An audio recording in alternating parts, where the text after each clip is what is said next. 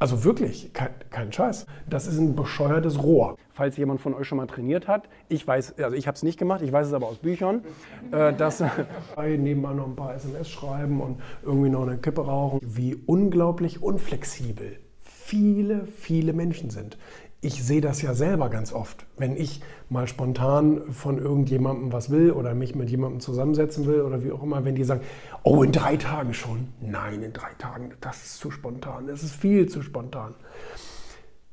Und wirklich, kein Scheiß.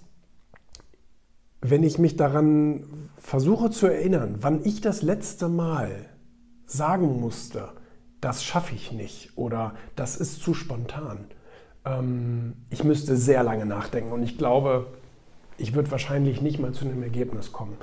Ähm, so viele Dinge, die ich gemacht habe, waren wirklich eine spontane Idee, ein spontaner Einfall, eine spontane Reise, wie auch immer. So, also so nach dem Motto, äh, kannst du morgen in Palma sein und einen Vortrag halten? Dann soll klar, warum denn nicht? Ich, ich mache mal eben den Flug fertig und dann bin ich morgen da. Also wirklich, kein, kein Scheiß. Und ähm, Gut, jetzt muss man natürlich äh, fairerweise sagen, ja, also ich habe nicht mit Kinderanhang und all so einen Scheiß. Also sicherlich kann ich einige Sachen sehr viel flexibler und spontaner ähm, entscheiden, als es vielleicht andere können. Aber ich, ich sehe es auch in meinem nahen Umfeld. So viele Leute sind so extrem gefangen und getaktet in ihrem eigenen Tag, dass sie tatsächlich in einem Hamsterrad laufen. Und wie sagt man so schön, innerhalb des Hamsterrades sieht es ja aus wie eine Karriereleiter. Ne?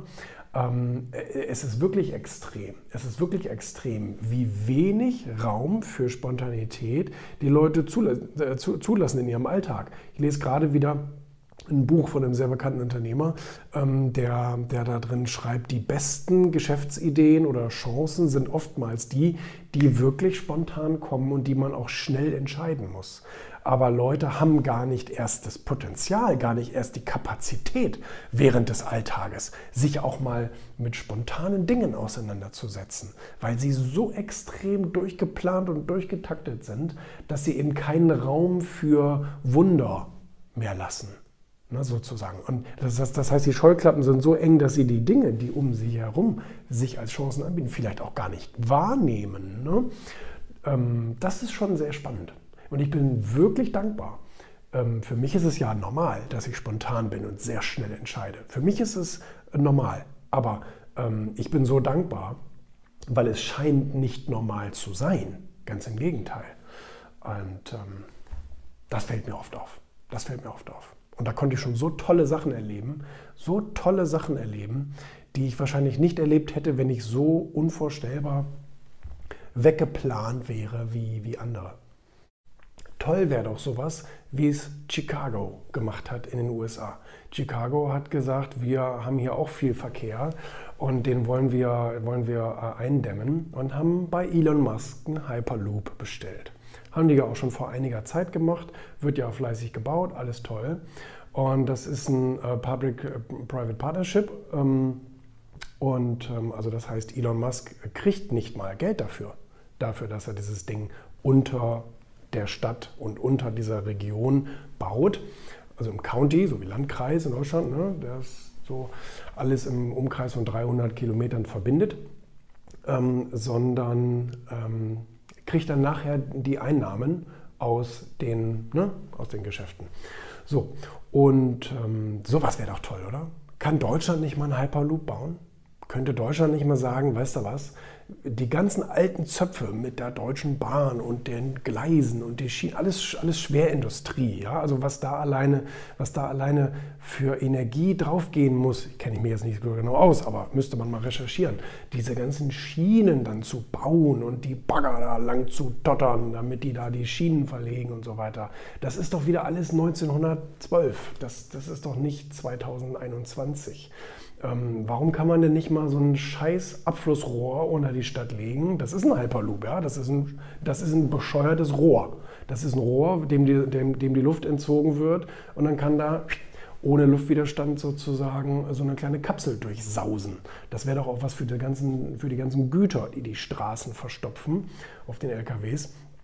Das wäre doch mal eine tolle Innovation. Und ich kann es mir jetzt auch nicht so kompliziert vorstellen. Ein scheiß Loch in, in in die Erde zu bohren und da ein Rohr reinzulegen. Ich meine, das können wir ja nun. Ich meine, das, das, sieht, das sieht man ja in jeder Großstadt, überall sind die Baustellen, wo irgendein Rohr verlegt wird. Also ähm, ich weiß, ein bisschen komplizierter wird es schon sein, aber im Grunde ist es ein Rohr, was in die Erde gelegt wird. Im Grunde ist es genau das. Klar, muss ein Bahnhof angebaut werden und so, verstehe ich alles.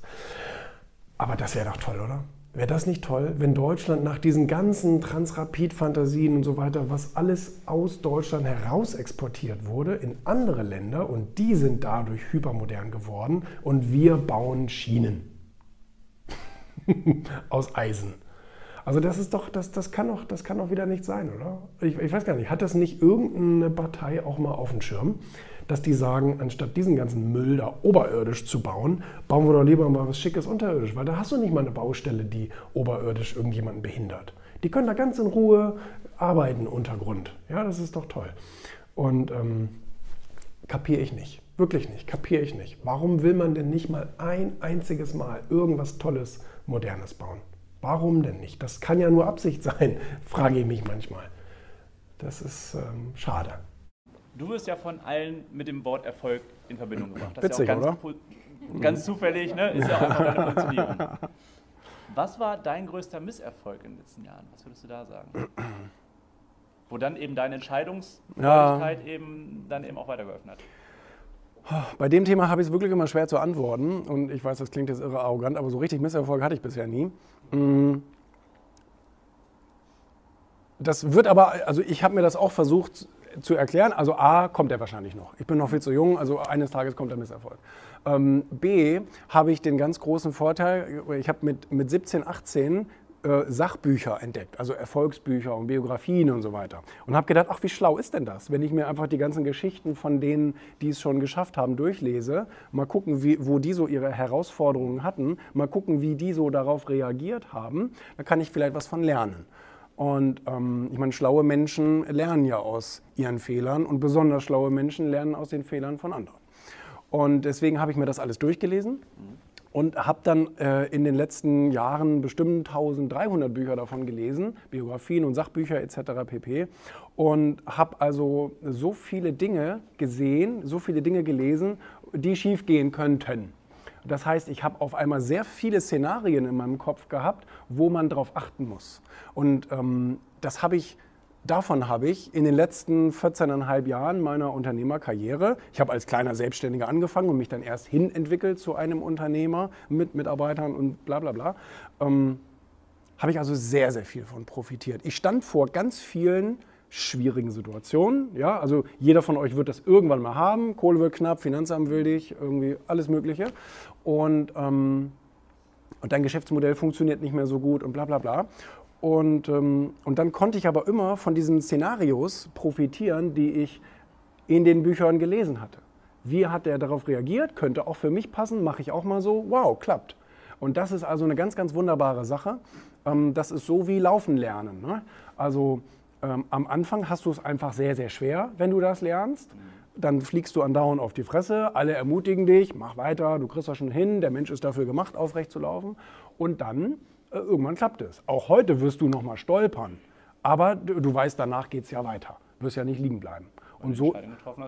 Und so, ja, und, und, und irgendwann wurde es zu einem Automatismus. Und so wurde es für mich auch irgendwann zu einem Automatismus, dass wenn Schwierigkeiten auf mich zukommen, ich sage, ja, okay, müssen wir jetzt mal durch, aber danach geht es ja, geht's ja wunderbar weiter. Und meistens wird man stärker dadurch, hm. weil man eben, ähm, das ist wie beim, wie beim äh, falls jemand von euch schon mal trainiert hat, ich weiß, also ich habe es nicht gemacht, ich weiß es aber aus Büchern, äh, dass, und, ich habe mich jetzt auch gerade äh, vorgestern noch mit Ralf Möller getroffen in Frankfurt und der hat auch gesagt, du musst trainieren und bis es weh tut und wenn es dann so schmerzt, dann musst du noch fünfmal weitermachen, weil erst dann beginnt der Muskelaufbau. Der beginnt nämlich erst, wenn das Ganze zerrissen ist und sich dann wieder neu zusammenfügt. Dann kriegst du sozusagen ein Stückchen mehr Muskel. Und so funktioniert das mit Herausforderungen in unserem Leben auch. Witzigerweise macht sich ja der Mensch immer über die großen Sachen Gedanken obwohl er sich eigentlich vielmehr über die kleinen Sachen Gedanken machen müsste. Der Teufel liegt nämlich oftmals im Detail, in dem Unaufmerksamen. Also blödes Beispiel, jemand will in die USA fliegen und äh, muss dann sozusagen, fliegt zum Beispiel in Düsseldorf oder in, in keine Ahnung wo, los und äh, muss vielleicht noch einen Zwischenstopp machen in Schiphol, also Amsterdam oder, oder, oder, oder äh, UK, um dann eben ähm, umzusteigen und nach New York zu fliegen. Gibt natürlich auch Direktflüge. So, und jetzt sagt er ja, oha, über den Atlantik. Oha, so eine große Strecke über offene Meer. Das ist aber gefährlich. Oh Mann, oh Mann, oh Mann, was kann da alles passieren und so. Und es gab ja schon mal einen Absturz. Ne? Also es gab zwar auch ähm, wahrscheinlich drei Milliarden Flüge, die wunderbar funktioniert haben, aber es gab auch einen Absturz. Ne? So, das heißt, eine unbegründete oder eine mehr oder weniger wirklich unbegründete Angst, dass man über dem Atlantik jetzt sterben wird auf dem Weg in die USA. So, darüber machen die sich Gedanken und lesen Angst, Flugangstbücher und nehmen Tabletten und machen noch eine Psycho-Coaching und was weiß ich, dass sie diesen Flug überleben. Ja? so, ich meine sechs Stunden, da, da, guckst du einen Film und liest zwei Zeitschriften, bist ja da. Ne? Das ist ja, äh, das geht ja schneller als man denkt. So, aber auf der anderen Seite, sagt dann dieselbe Person, ich gehe noch mal eben schnell äh, zum Supermarkt, hole noch mal eben eine Kanne Milch. So, ne, setzt sich in das Auto und, und kommt nie wieder, weil beim Unfall stirbt. Das ist ja sehr, sehr viel wahrscheinlicher. Und das ist ja auch das, ähm, genau das Problem über diese ganzen Kleinigkeiten im Leben. Macht man sich so wenig Gedanken, weil sie sind so routiniert, schüttelt man so aus dem Ärmel, macht man so ein bisschen nebenbei, nebenbei noch ein paar SMS schreiben und irgendwie noch eine Kippe rauchen oder was weiß ich denn was ähm, weil man den Kleinigkeiten nicht so viel Wert beimisst als den großen Sachen. Und das kann man auf viele verschiedene Bereiche des Lebens ähm, adaptieren, in welcher Firma du arbeitest. Oh Mensch, wenn ich nicht bei Google arbeiten kann oder bei Facebook, dann ist mein Leben wertlos. So, aber es ist auch vielleicht viel wichtiger, wie du dich jeden Tag in diesem Beruf oder in dieser Firma einbringst und anstrengst, als ähm, in welcher Firma du überhaupt arbeitest. Also die kleinen Entscheidungen, die kleinen Dinge, die lassen wir oftmals so vom, vom, vom Tisch runterfallen und kümmern uns die ganze Zeit um diese großen Sachen. Aber beim Gründen ja genauso. Wenn jemand darüber nachdenkt, oh, ich würde gerne mal eine Firma gründen oder sowas, dann denken die, oh, was könnte ich denn für eine Firma gründen? Das ist doch so wichtig, diese Entscheidung. Und denken drei Jahre darüber nach, was sie für eine Firma gründen können, bis sie dann feststellen, in der Zwischenzeit haben schon drei andere diese Firma auf den Markt gebracht. Also viel wichtiger ist es doch vielleicht einfach irgendwie anzufangen mit irgendetwas. Und äh, natürlich sollte es einem schon Spaß machen, ne? also das ist schon klar, das weiß ich. Aber einfach, ähm, es kommt viel mehr darauf an, wie ich das Detail strukturiere und äh, dass ich überhaupt mal einen Kunden anspreche, dass ich überhaupt mal eine Website aufbaue und so weiter. Und ob du dann drei Monate später feststellst, äh, das ist jetzt vielleicht gar nicht die beste Idee gewesen, aber mir ist während dieses ganzen Schaffensprozesses eine andere Idee eingefallen, so dann mach das. Aber wir kümmern uns immer um die ganz großen Sachen, anstatt um, um uns auch mal um die Kleinigkeiten zu kümmern. Ne? Oder uns zumindest bewusst zu werden, dass die Kleinigkeiten im Verlauf unseres Lebens viel entscheidender sind als die großen Sachen. Ähm, das äh, ist eine witzige Eigenart des Menschen.